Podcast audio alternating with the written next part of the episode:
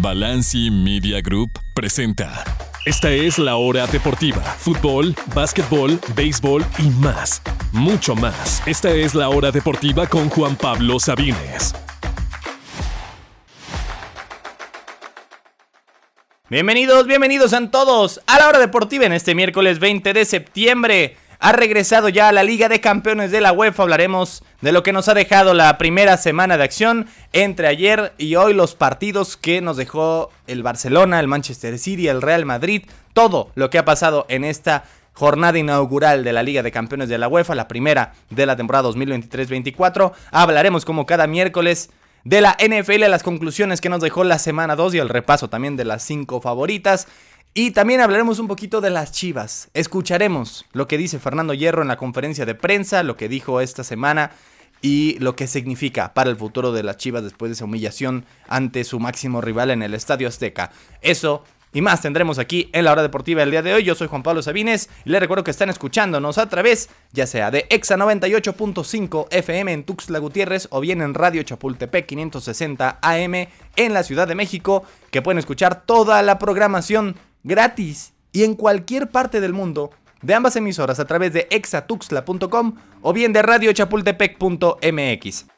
También de la forma más cordial los invito a, si no escucharon el programa en vivo, pueden también buscarlo en su plataforma de podcast favorita, llámese Spotify, Apple Podcast, Google Podcast, pueden buscar ahí La Hora Deportiva, los invitamos también a buscarnos y a seguirnos por ahí, ¿por qué no? A mí también, arroba JP Sabines en sus plataformas favoritas, menos en Threads, que realmente nunca entramos, nunca le entendimos, pero en lo que ahora es X o Facebook o Instagram o TikTok, JP Sabines, también los invito a buscarme y a seguirme por ahí. Vamos a dar inicio de una vez con lo que pasó con Fernando Hierro. Vamos a escuchar las palabras del director deportivo español, del director deportivo de las Chivas, sobre lo que siente la afición rojiblanca con respecto a la humillación ante el América y también sobre el avance de Alexis Vega, que ha sido el jugador más criticado de las Chivas hasta el momento.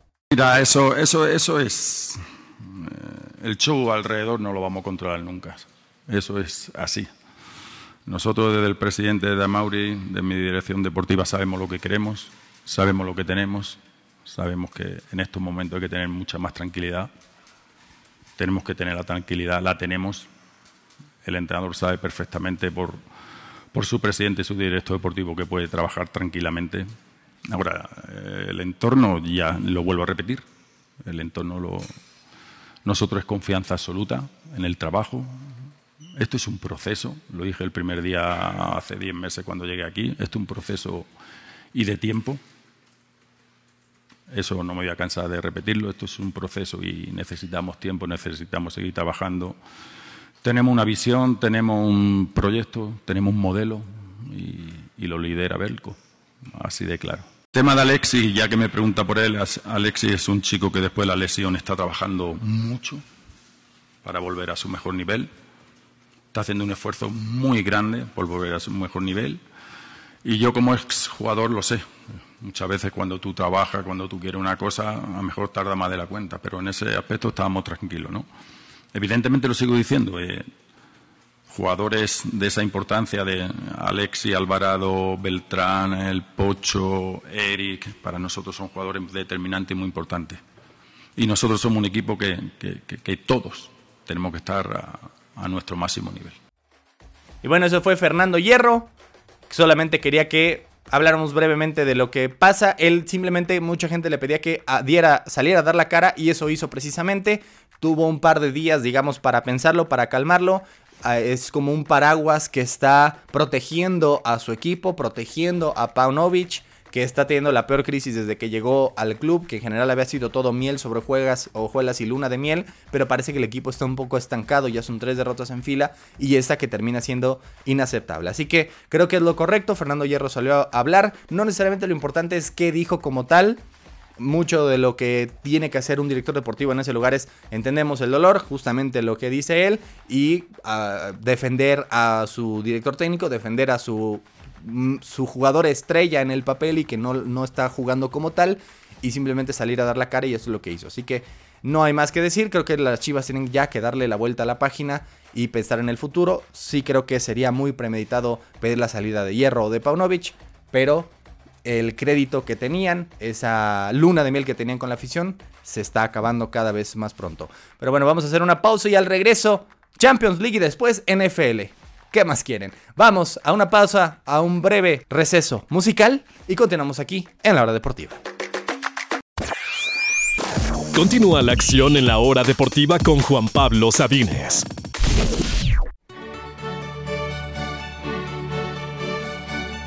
Ya saben qué significa ese sonido. Ha regresado el fútbol más hermoso del mundo, la competencia de clubes más importante de todo el planeta, la UEFA Champions League.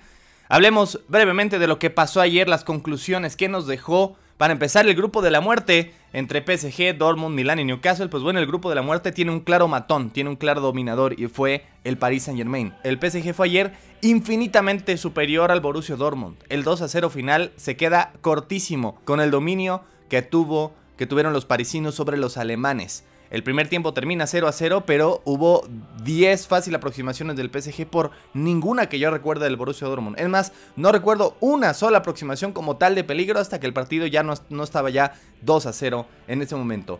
Se nota ya la mano de Luis Enrique que apenas llegó este verano, pero ha hecho este equipo jugar de forma muy distinta de lo que habíamos visto con Tuchel o con Pochettino o con el o Galtier, el, el técnico que según así se llamaba el año pasado.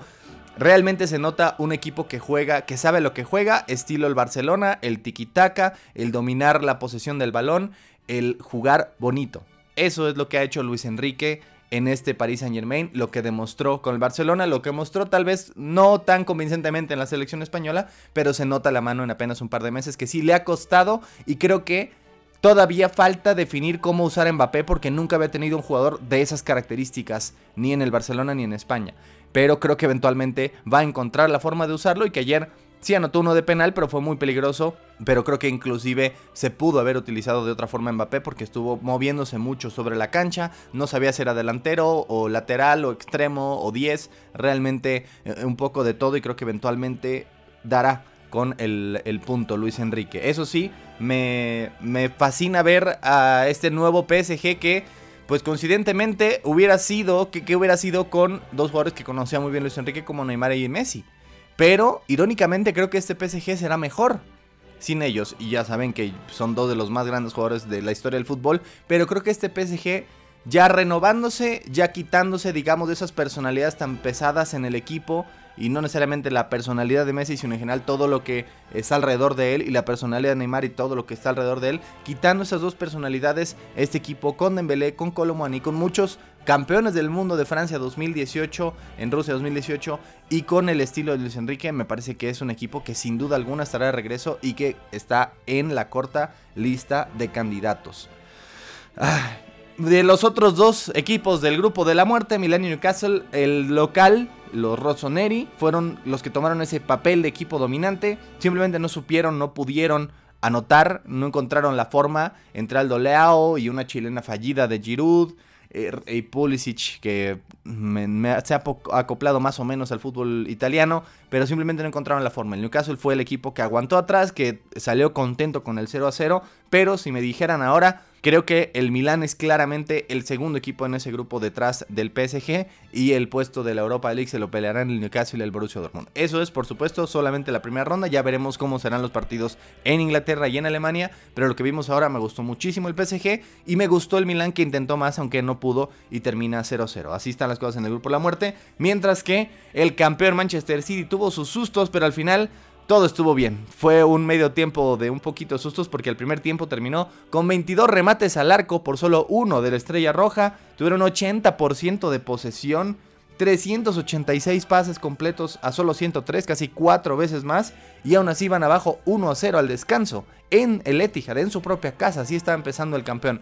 Pero el segundo tiempo aparecieron Julián Álvarez con dos goles, aunque el segundo con bastante ayuda del portero. Técnicamente es un autogol, aunque se lo dieron oficialmente a Julián. Era un centro que el portero puñetea eh, literalmente directo a su portería. Al final le dieron el gol a Julián Álvarez, pero es toda totalmente el arquero. Y después Rodri, que también sigue en gran forma le dieron ya la confianza al Manchester City que por segunditos, por minutitos en el primer tiempo, en, en, el medio tiempo, estuvieron preocupados del marcador, pero al final no hubo absolutamente ningún problema. Creo que Julián Álvarez ha sido lo mejor del City en esta temporada y tiene que jugar de titular. No lo hizo como tal la mayoría de la temporada pasada, pero hoy tienen que encontrar la forma eh, Pep y lo ha hecho detrás de Haaland, no como acompañante, sino como alguien que acompaña el medio campo, como un 10 más que como otro delantero. Y Haaland, pues que ayer tuvo demasiadas oportunidades y que terminó fallando todas. Creo que a veces hasta él se dice está demasiado fácil o lo intenta hacer complicada y termina fallando goles. Creo que le falta un poquito de tino, pero este City estará bien, está por supuesto en la corta lista de candidatos. ¿Saben quién más está en la cortísima lista de candidatos? El Barcelona está de regreso el equipo catalán. Por primera vez, realmente en cinco temporadas, podemos decir que el Barcelona es candidato al título. Desde la temporada 2018-19, claro, ahí fue básicamente por la, el poder de Messi solito y ya. El 2020 no lo consideramos tal, el 2021 tampoco. El 2022 quedaron fuera en fase grupos. Y el año pasado eh, digamos, dos, los dos siguientes años sin Lionel Messi se quedaron en fase grupos. Y realmente cuando hablábamos del Barcelona las últimas cuatro temporadas, no los consideramos como tal entre los cinco candidatos. Sí, tal vez entre los diez, ok, el Barcelona igual y puede dar la sorpresa, pero nadie realmente los consideraba entre los cinco candidatos. Hoy, como están jugando, creo que sí están en esa corta lista por primera vez desde esa semifinal del 2019 ante Liverpool. Realmente el Barcelona es un serio candidato al título y además fue un equipo, un partido completo, un partido redondo, no fue una exhibición de un jugador o dos jugadores, fue un partido redondo de equipo. Joao Félix ha encajado como guante en este equipo, anotó doblete, Lewandowski anotó otro y lleva ya 6 en la temporada y llega a 100 en competencias europeas en toda su carrera, quitando a los extraterrestres eh, Cristiano Ronaldo y Lionel Messi, entre los mortales, Lewandowski es el máximo anotador en la historia de las competencias europeas con ya 100 goles, además que anotó Rafinha, anotó Gaby, gran partido de Cancelo, gran partido de Frenkie, vimos a Lamine Yamal de 16 años, el segundo más joven en la historia en debutar en la Champions, partido redondo en general para el equipo catalán. Pero ya no hay más tiempo para hablar de lo del día de ayer. Lástima que no pudo debutar Santi y no lo hará todavía en el siguiente, en el siguiente partido con el Feyenoord, que ganaron sin él. Pero bueno, vamos a una pausa y hablaremos ahora sí de lo que pasó el día de hoy en la Champions. No se retire, seguimos aquí en la hora deportiva. Continúa la acción en la hora deportiva con Juan Pablo Sabines.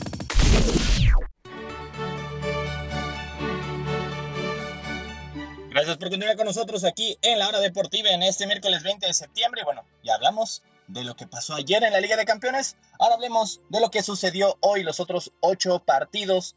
Y por supuesto el que más llamó la atención fue el Bayern Munich frente al Manchester United. Y si tal vez no lo vieron, si nada más ven el resultado final, 4 a 3 dirían, hoy qué partidazo. Fue una batalla de titanes, pero realmente es un espejismo, es un resultado engañoso. El Bayern tuvo control del partido casi por completo, tuvo un par de postes. Onana, eh, primero, el primer gol se lo come por completo. Yo no he confiado en Onana en absoluto. Me parece que De Gea era mucho mejor opción de lo que hoy tiene el United. Pero en general, sí me parece que él tuvo una buena actuación al final, salvando tres o cuatro ocasiones. Gran partido de Musiala. Kane de penal otra vez vacuna al Manchester United para, lo que, para que no se les olvide todos sus años en el Tottenham. Y en general me parece que el Bayern tenía el control del partido y que por ahí se adelantó, se le acercó el Manchester United en varias ocasiones, del 2-0 al 2-1, del 3-1 al 3-2. De hecho, en general vimos tres goles después del minuto 88, dos del United, ambos de Casemiro, ambos un poquito de chiripa, uno en el suelo y otro simplemente la tuvo que, empujar tras una mala salida del arquero alemán, que todavía no es Neuer, y otro un golazo de un jovencito alemán. La cuestión es que el United del inicio de campaña ha sido terrible y de hecho ya está en el asiento caliente, ya de estar moviéndose un poquito Eric Ten Hag, que ya eh, ha tenido un inicio terrible de temporada. Algunas, algunos datos, algunas estadísticas de la crisis del United, que por más que haya sido una derrota cercana, sigue siendo una derrota. Es la primera vez desde 1978, que han concedido tres goles o más en tres partidos consecutivos en cualquier competencia. Es la primera vez desde el 94 que conceden cuatro goles en cualquier partido de Champions League casi 30 años. Y además es el peor inicio en una campaña en más de una década. Seis partidos, cuatro derrotas también en toda competencia es un inicio terrible para el United, tanto en la Premier League como ahora, y que no les engañen, el 4-3 fue muy engañoso, el Bayern fue muy superior y tuvo control del partido. Bayern por su lado, si bien tuvo algunos, eh, algunas debilidades defensivas por lo general, pues bueno, eh, han subido, han incrementado su racha de invicto en la fase de grupos de la Champions League, donde son prácticamente invencibles, allá 14 victorias consecutivas y 35 juegos seguidos sin perder en fase de grupos para el Bayern Múnich y contando. Eso es lo que vimos en este partido. El Madrid le costó un mundo sin, por supuesto, Vinicius y sin Benzema, ya lo habíamos dicho aquí desde hace muchísimo. No tiene punch el Madrid, no, no supo con qué suplir, se quedó esperando a que Mbappé llegara y no llegó, entonces se quedaron sin nada. José lo intentó varias veces. ¿Y quién es el que apareció? Pues el mismo de siempre en esta temporada, Jude Bellingham aparece en los minutos finales. E igual, no es que haga algo espectacular, no es que haga un gol de chilena de media cancha o al ángulo, simplemente aparece en el momento importante, anotando prácticamente en todos los partidos de la temporada, incluyendo este que le da el triunfo sufrido sobre el Union Berlin, que estaba debutando en una Liga de Campeones y lo hizo de gran forma con la frente en alto, pero cayendo en los minutos finales. Mientras que por último el Arsenal Pensé que les iba a costar un poquito más frente al PSV, terminan ganándolo 4 a 0, una paliza por completo con tres de los cuatro goles, golazos absolutos, el de Odegaard el mejor de todos, y en general me parece que alzan la mano como uno de los tal vez 5 o 6 candidatos. No los veíamos ahí, pero después de, partido, de este partido hay que considerarlos. Mientras que por último los mexicanos solo vimos a dos, como decíamos hace rato no estuvo eh, Santiago Jiménez, no estará tampoco el siguiente partido por su suspensión. Al final solo dos hay en esta Champions League, por lo menos en esta primera ronda. Ambos entraron de cambio. El caso de Jorge Sánchez ayer, el caso de Chucky Lozano hoy, que ya entró cuando el partido estaba 3-0 o 4-0, no recuerdo exactamente en qué momento, pero ninguno realmente fue factor. Claro, se espera que eventualmente lo sean en sus equipos y por supuesto, más que nada, Santiago Jiménez cuando pueda debutar, pero es la Champions con menos participación mexicana, no solo en cantidad de jugadores, sino en general minutos en muchísimo tiempo, yo diría que en unos eh, casi 20 años. Pero bueno, eso es lo que nos dejó esta Champions y con eso hacemos una breve pausa y ahora sí, regresamos para hablar de NFL aquí en la hora deportiva. Fútbol americano, touchdown, toda la acción de la NFL aquí en la hora deportiva.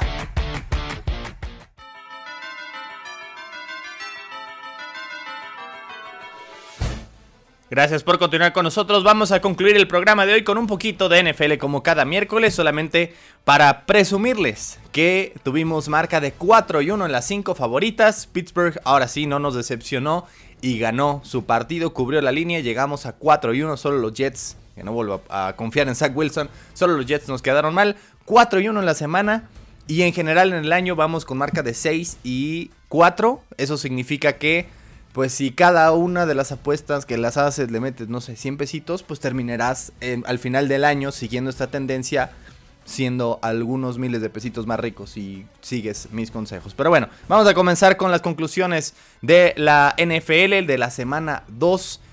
La semana 3 ya comienza mañana con una, eh, parece un partido que va a ser aplastante de San Francisco sobre los gigantes de Nueva York, así parece en el papel, pero hasta el momento San Francisco precisamente, Dallas, y Miami son los tres mejores equipos de la liga. ¿Qué le pedimos a cada uno de los tres de Dallas? La gente se está quejando de por qué Dak Prescott no hace más, pero yo digo, está bien. Por el momento está bien. No, no necesita hacer más. No ha necesitado hacer mucho para ganar, eso sí, a dos equipos mediocres como los dos de Nueva York, los Gigantes y los Jets. Y tampoco lo necesitará esta semana para vencer a Arizona.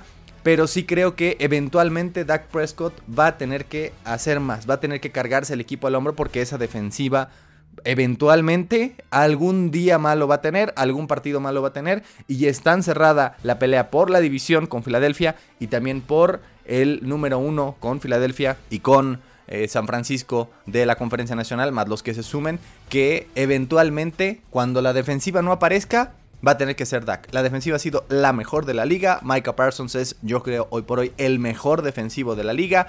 Es mi gallo desde, hace más de un mes que dije aquí a jugador defensivo del año. Pero eventualmente Dak tendrá que, que aparecer. Ok, le damos el pase ante equipos malos, veremos qué pasa ante mejores equipos. De San Francisco realmente no hay mucho que pedirles, tuvieron algún sustito frente a los Rams, pero al final Brock Purdy apareció, es otro mariscal que no se le pide que haga mucho, pero el día que sí se le pida, pues tiene que aparecer. Y lo hizo. Tarde, pero lo hizo ante Los Ángeles. Mientras que por último Miami, ¿qué le pedimos a, esta, este equipo de los Delfines? Pues de general hay que esperar que Big Fangio mejore la defensiva. No se han visto necesariamente muy bien ante eh, los Pats. Pudieron mover el balón Y, los Chargers también eh, les hicieron 34 puntos y casi 500 yardas. Pero falta eventualmente ver qué pasa cuando vuelva Jalen Ramsey. Creo que la ofensiva ha lucido muy bien. Creo que genuinamente han sido el mejor equipo de la conferencia americana hasta el momento. Y uno de los únicos dos invictos de la conferencia americana eh, junto con Baltimore. Así que son los tres mejores equipos. Al momento Dallas, San Francisco, Miami y un abismo, el resto al momento después de apenas dos semanas. Y hablando precisamente de eso, la NFC no se queda atrás, todo el tiempo hablamos de que la NFC no sirve para nada, que la Universidad de Penn State podría ganar la NFC, mientras que en la americana son puro, pura potencia, puro equipo que es invencible. Y miren, el inicio de la temporada hay nueve equipos que van invictos, nueve equipos que van 2-0, siete de los cuales están en la conferencia nacional. Estamos hablando de tres de la, de la división sur, que para muchos es la peor de toda la liga, y están Atlanta, Nueva Orleans y Tampa Bay de forma invicta. Además de los 49 de San Francisco, además de tres de la división este, como Washington, como Filadelfia y como Dallas. Solamente Baltimore y Miami en la conferencia americana. Dos de nueve invictos solamente en la AFC. De los equipos que al contrario van 0 y 2, la mayoría también están en la AFC 5 por 4 de la NFC. Mientras que en duelos directos entre equipos de las dos conferencias ha habido 6 en el año y no es que la NFC vaya ganando, es que va 6-0. 6-0, incluyendo los de esta semana Washington venciendo a Denver y Dallas venciendo a los Jets de Nueva York. Seis veces han enfrentado equipos de la Nacional de la Americana y la supuesta conferencia superior ha perdido todas y cada una de las ocasiones. Ojo con la conferencia nacional, ojo que con todo lo que hablamos en la temporada baja, al final esta liga es de muchísima paridad. Y por más que en el papel la AFC sea muy superior, hoy la NFC, la NFC está demostrando que no es así. Y que realmente los dos equipos más fuertes del año son Dallas, San Francisco, en un tercer lugar Miami. Y que además todas las potencias que hablábamos de la AFC, todos tienen alguna, por lo menos una razón para preocuparse, como la ofensiva tan chata que se ha visto en Kansas City, como lo que ha pasado en Buffalo, los errores de Josh Allen, ok, aplastaron a Las Vegas, pero no es realmente un parámetro como las lesiones que se han dado y siguen dando en Baltimore. Ahora se le suma Odell Beckham Jr. Cincinnati, bueno, ha sido un desastre absoluto en estas primeras dos semanas y además Burrow puede que se pierda más tiempo por su lesión en la pantorrilla. Ya ni qué decir de los Jets o de los Pats o de los Steelers o de los Browns, otros equipos que, que estaban en esa corta lista de posibles candidatos. Realmente solo Miami se asemeja a lo que Dallas y San Francisco han visto, además de otros grandes equipos que van uno a uno, como Detroit, como Seattle, como Green Bay y como hasta Los Ángeles Rams, los Baby Rams, que ahí, ahí van poco a poco eh, haciendo ruido. Ojo con la NFC. Conclusión número 3, Pittsburgh ha sido una de mis decepciones del año, les costó un mundo ganar ante Cleveland, pero tuvieron que necesitar dos touchdowns defensivos de una de las genuinamente mejores defensivas de la liga. Uno, una intercepción regresada para touchdown, otro un fumble regresado para touchdown y así es que ganaron. Kenny Pickett se ha visto horrible en este inicio de temporada. No le pedimos que hiciera mucho, pero creo que la clave para los Steelers, que han empezado uno y uno con ambos partidos en casa, creo que la clave para los Steelers es confiar en su mejor jugador a la ofensiva. Y no es Kenny Pickett. Y tampoco es Najee Harris. Se llama George Pickens. Que no lo utilizaron ni una sola vez el lunes por la noche en la primera mitad. Y la primera pelota que tocó la llevó más de 50 yardas a la casa. A la zona de anotación. George Pickens es el mejor jugador de esa ofensiva. Por lo menos el mejor jugador habilidoso. Fuera de la línea ofensiva. Y no lo han utilizado lo suficiente es una, para mí es un futuro superestrella, como otros 800 que han salido receptores de Pittsburgh y no han confiado en él lo suficiente. Najee Harris no me parece que sea la solución y Kenny Pickett todavía no puede echarse el equipo al hombro. Esa defensiva es tan buena que te mantendrá en partidos la mayoría de las veces y creo todavía que Pittsburgh es un equipo de playoffs, no sé si para ganar su división o para ganar algún partido ahí, pero sí creo que se puede meter como comodín, pero necesitan usar mejor a George Pickens menos a Najee Harris y a Kenny Pickett. Ahora vamos con los vikingos de Minnesota, que van con marca de 0 y 2. Y yo les dije aquí, la tendencia de 11 y 0 en partidos de una posesión, esa tiene que regresar a la media sí o sí. Es mera matemática. ¿Y qué ha pasado? Dos partidos de una posesión, dos derrotas. Claro, el partido ante Filadelfia se hizo de una posesión porque anotaron un touchdown en tiempo basura. Técnicamente era eh, una derrota aplastante que lo hicieron al hacerla más decorosa.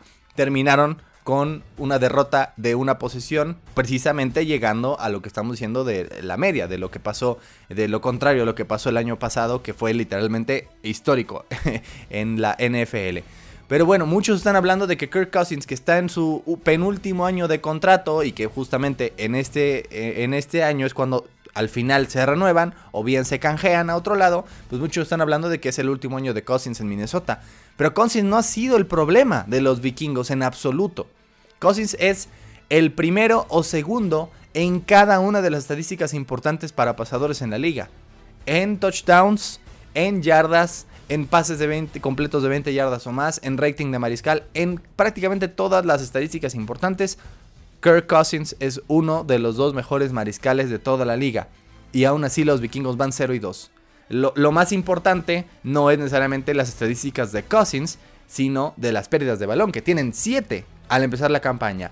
Es literalmente uno de los tres equipos que tienen más pérdidas de balón en lo que va del siglo XXI en la NFL tras dos jornadas. 7 pérdidas de balón tras dos partidos. Evidentemente eso te hace casi imposible terminar ganando los encuentros. Se habla de que Cousins está llegando a su última temporada en Minnesota, pero no es su culpa. Entre el fumble intentando llegar a la zona de anotación de Justin Jefferson que hubiera cambiado el partido, más que la defensiva por aire en específico es una de las peores, y no es que la peor de toda la liga, probablemente hay poco que Kirk Cousins, que ya es uno de mis favoritos después del documental de Netflix, realmente hay poco que él pueda hacer. Ahora, Justin Fields, eh, aquí lo había dicho, que había dicho que Justin Fields apestaba, pero eso sí, hay que, hay que reconocerlo. Después de dos semanas tengo que aceptarlo. Tengo que aceptar que tenía razón, que Justin Fields efectivamente apesta, que es un mariscal que es talentoso, y que te da algunas buenas series, algunas buenas jugadas por partido. Y eso es precisamente lo peor, porque es como un tease. Es alguien que, que te muestra por flashes lo que puede hacer. Miren qué gran pase dio, ¿por qué no lo da todo el partido? ¿Por qué lo da una vez por partido y después apesta?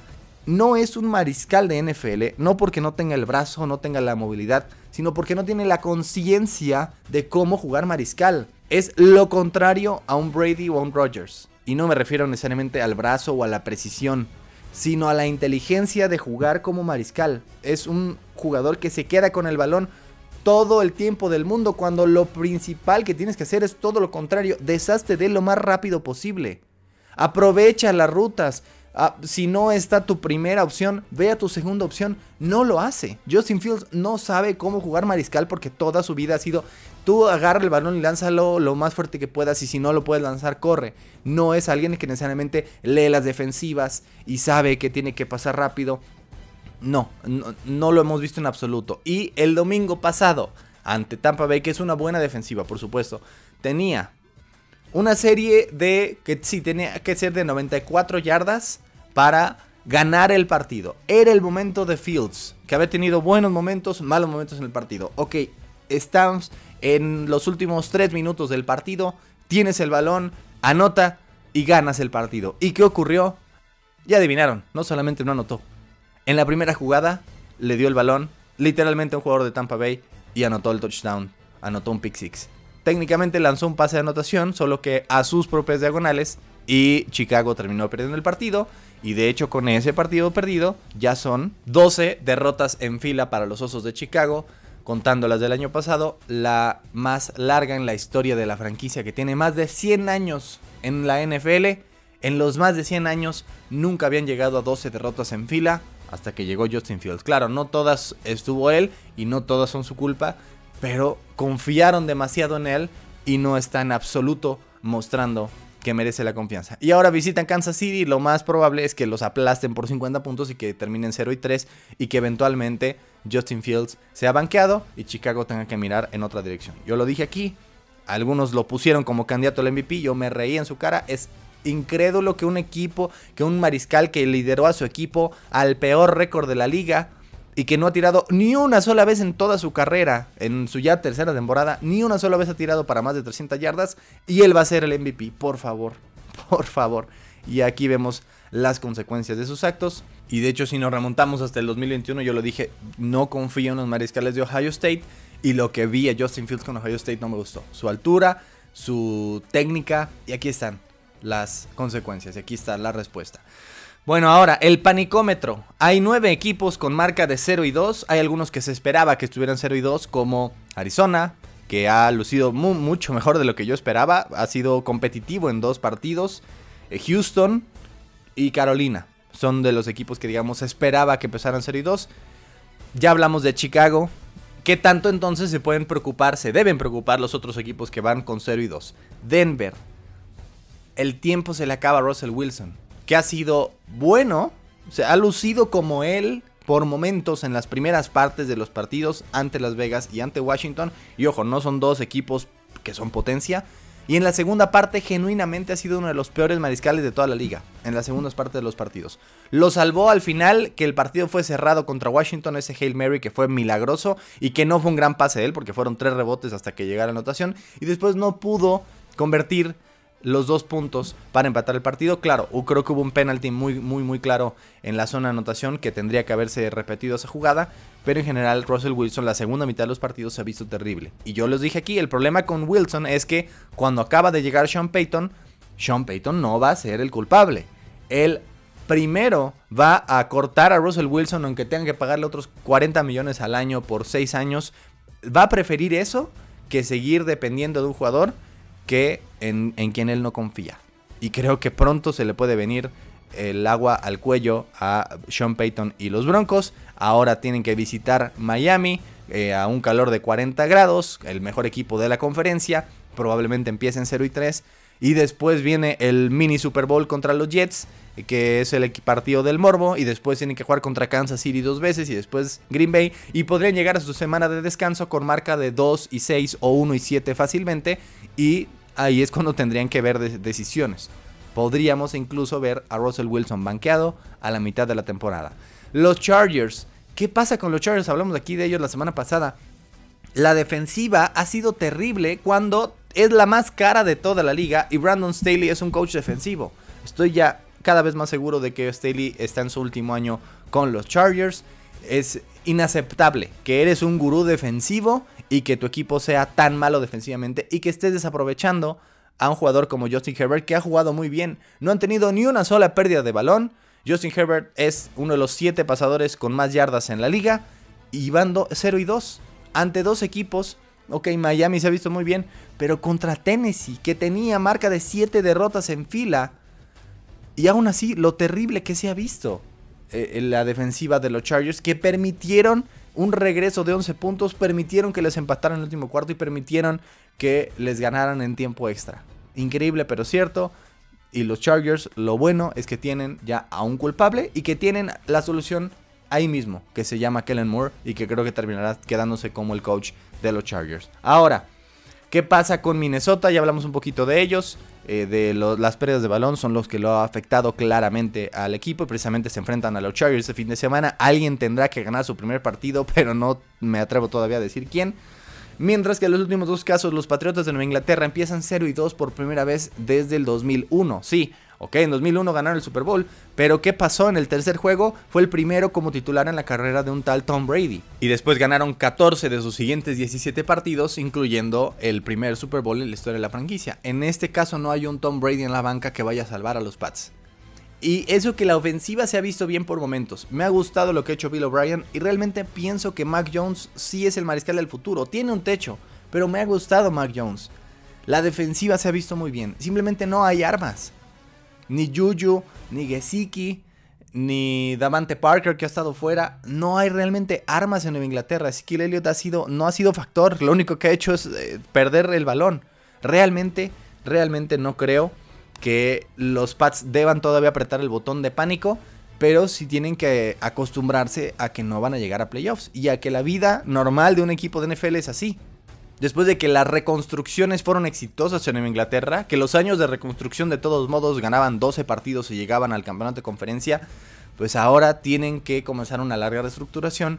Y creo que el punto débil del equipo claramente es que faltan jugadores habilidosos, jugadores playmakers, como se le dice, que pongan, el balón en la zona de anotación. Y por último, el caso de Cincinnati, que se ha visto terrible, uno de los grandes candidatos al Super Bowl, pero que va con marca de 0 y 2 que la ofensiva se vio terrible ante Cleveland y mal en general ante Baltimore, que han perdido dos partidos y los dos han sido divisionales, lo cual ya los tiene Costa Rica. Y si bien el año pasado también se recuperaron de ello, pues bueno, Joe Burrow venía recuperándose de una apendicitis y por eso no estuvo en todo el campeonato de el campamento de verano con los bengalíes. Pero ahí estamos hablando de que no necesariamente te impide jugar eh, americano. Puede regresar y estar al 100%. Aquí su lesión de pantorrilla claramente no está al 100 y se la volvió a grabar y dice que le duele mucho y ahora no, ahora está en duda para los siguientes partidos, que es justamente en lunes en la noche ante el equipo que les ganó el Super Bowl apenas el año pasado con Los Ángeles Rams. Así que creo que el panicómetro más grande es para Cincinnati, para Denver, para los Chargers en este inicio de temporada. Los demás equipos tienen alguna otra razón, o por lo menos esperaba que no empezaran tan bien. Creo que los bengalíes son el equipo número uno en la lista del panicómetro. Y con eso concluimos estas conclusiones y concluimos el programa de hoy. Gracias amigas y amigos por escucharnos. Estamos de regreso el viernes ya para hablar, por supuesto, de lo que pase en el fin de semana en el mundo deportivo, en la jornada ya 9 de la Liga MX y todo lo demás en el mundo del deporte. Yo soy Juan Pablo Sabines, gracias por escucharnos, cuídense mucho, esto fue La Hora Deportiva. Toda la información del deporte nacional e internacional la escuchaste aquí en La Hora Deportiva con Juan Pablo Sabines. Esta es una producción original de Balanci Media Group.